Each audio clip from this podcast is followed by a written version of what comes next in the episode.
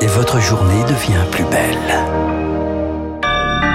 Nous sommes le mardi 13 décembre 2022. Bon début de journée, il est 7 heures. La matinale de Radio Classique avec François Geffrier. Dernière étape d'un procès fleuve, les juges vont prononcer le verdict aujourd'hui concernant l'attentat du 14 juillet 2016 à Nice. Rien ne va plus chez les insoumis, le parti se divise autour de sa nouvelle coordination, les anciennes figures sont mécontentes. Et puis le rail, la poste, la santé, l'éducation, au Royaume-Uni, un million de travailleurs en grève d'ici fin décembre contre l'inflation, c'est inédit. Après ce journal, les raisons d'un report, nos spécialistes économie et politique dans le studio de Radio Classique, François Vidal à 7h10 et David Doucan à 7h25 on sera, il sera évidemment question de la réforme des retraites. 7h15, les stars de l'écho. Il veut ouvrir un nouveau magasin tous les deux jours. Le nouveau patron de Franprix, Vincent Doumer, nous dévoile sa stratégie. Radio classique.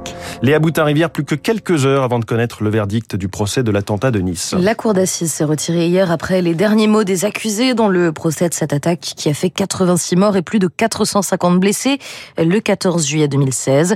Et les accusés risquent jusqu'à 15 ans d'emprisonnement. L'ampleur de l'attaque et du procès méritait une large couverture médiatique. Pourtant, l'affaire n'a pas reçu ce traitement selon le président fondateur de l'association Life for Nice, Jean-Claude Dubler. Depuis le départ, hein, tout le monde se dit que c'est un attentat de seconde zone. C'est pas un attentat qui a eu lieu sur Paris, c'est pas un attentat, c'est un attentat qui a eu lieu en France, soit, mais euh, euh, on remarquera que de toute façon, tous les attentats qui ont eu en France, mis à part celui de, de V13, ont été sous euh, sous médiatisés. C'est quand même un des plus gros attentats qui a eu lieu en France, hein, 86 morts, un seul véhicule, une seule personne. Je parle pas de ceux qui lui ont apporté une main à côté. On se demande pourquoi. C'est vrai que les victimes l'ont un peu de travers. Propos recueillis par Léonard Cassette. Un autre procès, et ce sera celui de l'attentat de Magnanville, dans lequel un couple de policiers a été tué à son domicile. Audience du 25 septembre au 10 octobre prochain.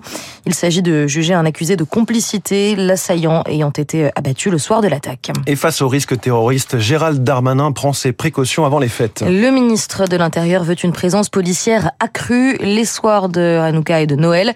Une attention particulière a été demandée au préfet. Et puis politique, toujours à force d'insoumission, le parti de Jean-Luc Mélenchon en pleine division.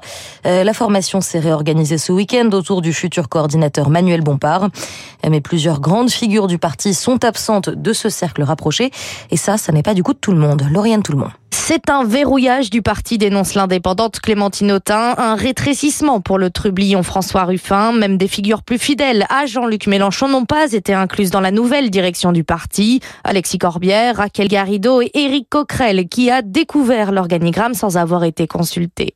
Le lieutenant mélenchoniste Manuel Bompard rejette toute critique sur le manque de démocratie interne. C'est un problème de riche, balait celui qui est désormais à la tête du parti. Mais l'eurodéputé Manon Aubry concède, on a intérêt à inclure de la pluralité dans la direction, il faut laisser de la place, car l'ambiance est extrêmement compliquée en interne, souffle une néo-députée de la France Insoumise. Hier soir et aujourd'hui, le groupe LFI à l'Assemblée tente donc de calmer le jeu. Les voix dissidentes pourraient encore trouver une petite place à la direction du parti en tant que représentant des parlementaires insoumis. Et c'est dans ce contexte qu'Adrien Quatennens, ancienne étoile montante du parti, est attendu ce matin au tribunal de Lille pour son plaidé coupable dans l'affaire de violence conjugale le concernant. Radio Classique, il est 7h03. Paris a les yeux rivés vers Kiev. La France accueille aujourd'hui un sommet de soutien à l'Ukraine en présence de dirigeants de 47 pays. Objectif, aider euh, Kiev à passer l'hiver et penser la reconstruction des infrastructures essentielles, notamment énergétiques, pilonnées par la Russie. C'est encore dans le cadre de la guerre en Ukraine que l'Union européenne va tenter de s'accorder sur un plafonnement des prix du gaz. Les États membres doivent se pencher sur une proposition de compromis en cas d'échec.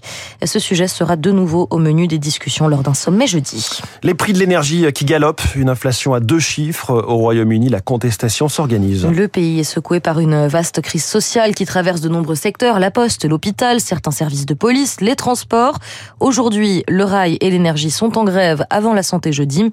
Un million de grévistes au total d'ici la fin de l'année, dans un pays où ces mouvements sont pourtant très encadrés.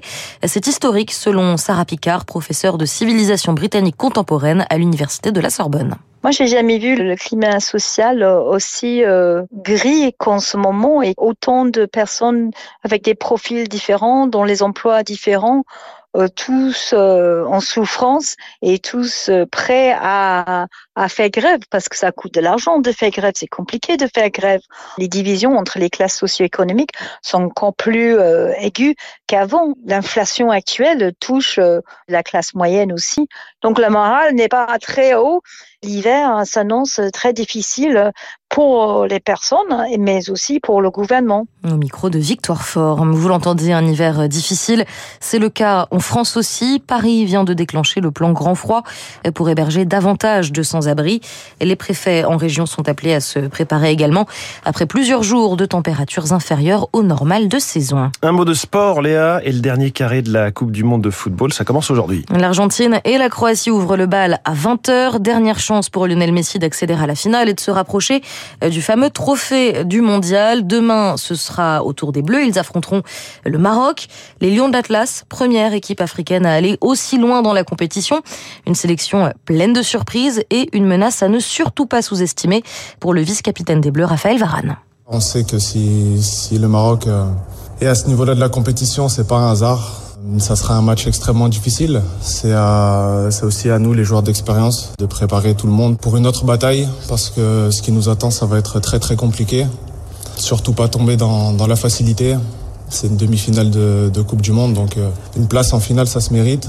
Et euh, il va falloir être très très bon. Voilà, rendez-vous demain à 20h pour le coup d'envoi de la rencontre. François, j'en suis sûr, vous serez devant votre téléviseur. Évidemment, comment manquer ça euh, Merci beaucoup Léa Boutin-Rivière. Alors vous soutenez qui finalement ce soir? Euh, Les Bleus tout de même, mais je serai contente dans les deux cas, c'est ça qui est chouette. Léa Boutin-Rivière qui vient tout à l'heure à 8h. La réforme des retraites, le suspense s'étire et François Vidal nous dit pourquoi dans un instant. Puis cette question, comment et pourquoi ouvrir un nouveau magasin tous les deux jours? Vincent Doumer, le directeur général de Franprix, est ce matin la star de l'écho. Il est 7h07.